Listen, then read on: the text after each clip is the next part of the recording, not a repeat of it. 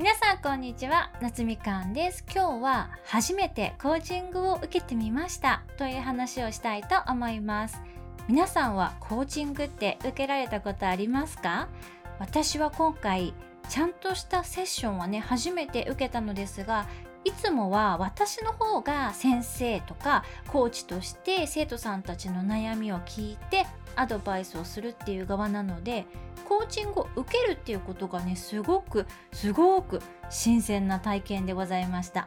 今回は完全にオンラインで初めましてのコーチの方にお願いいたしました。どんなコーチなのかね分かんないまま受けるのでちょっとね当日まですごくドキドキでしたね。で今回の90分のセッションで再認識いたしましたのはですね私はもう完全に非凡な人間であるっていうことですね。例えば大抵の方はみんな失敗するのが怖いっていうのをね今回お話ししたコーチの方がおっしゃっていて理由は周りの人から失望されたくないとか見下されたくない自分の弱さを他人に見られたくないっていうことらしいんですけれどもこれは私ね完全に反対の価値観を持っていまして私はどちらかというと自分の弱みをこうちょっとね大げさぐらいに見せてバカだと思われたいっていう願望があるんですね。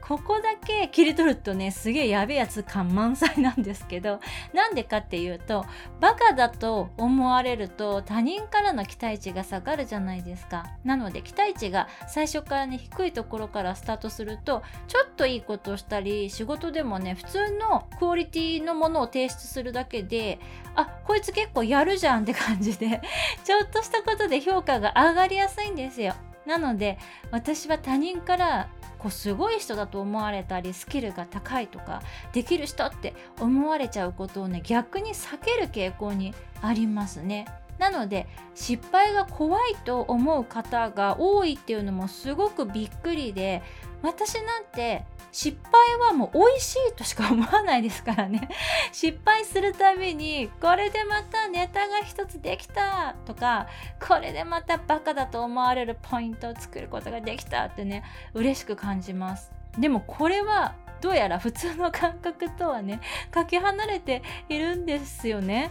でもこれねすごい興味深い話なんですけれども私のね周りの稼いでる社長さんたちはですねバカなふりしている方がね案外多いなと感じます。私のお客様の一人でもあるねとある社長さんなんて絶対自分でチェックっていうかねやったりした方が早いしクオリティもねそれなりのものができるのに僕全然わからないんでっていうものすごい低姿勢で周りの人に仕事を振りまくってるんですよね。その方は社長さんなのでそもそも実務は自分以外の方にね振るべきではあるんですけれどもでもすごい自分は無知なんですっていうのをねめちゃくちゃ前面に出してくるので周りの人がねその社長さんのことを助けてあげたいっていう気持ちになるんですよ。そこが一緒に仕事をしていてね見ていてすごいなって毎回思います。彼はね報酬に関しても対価をねきちっとお支払いしてくださる方なのでそれもあっ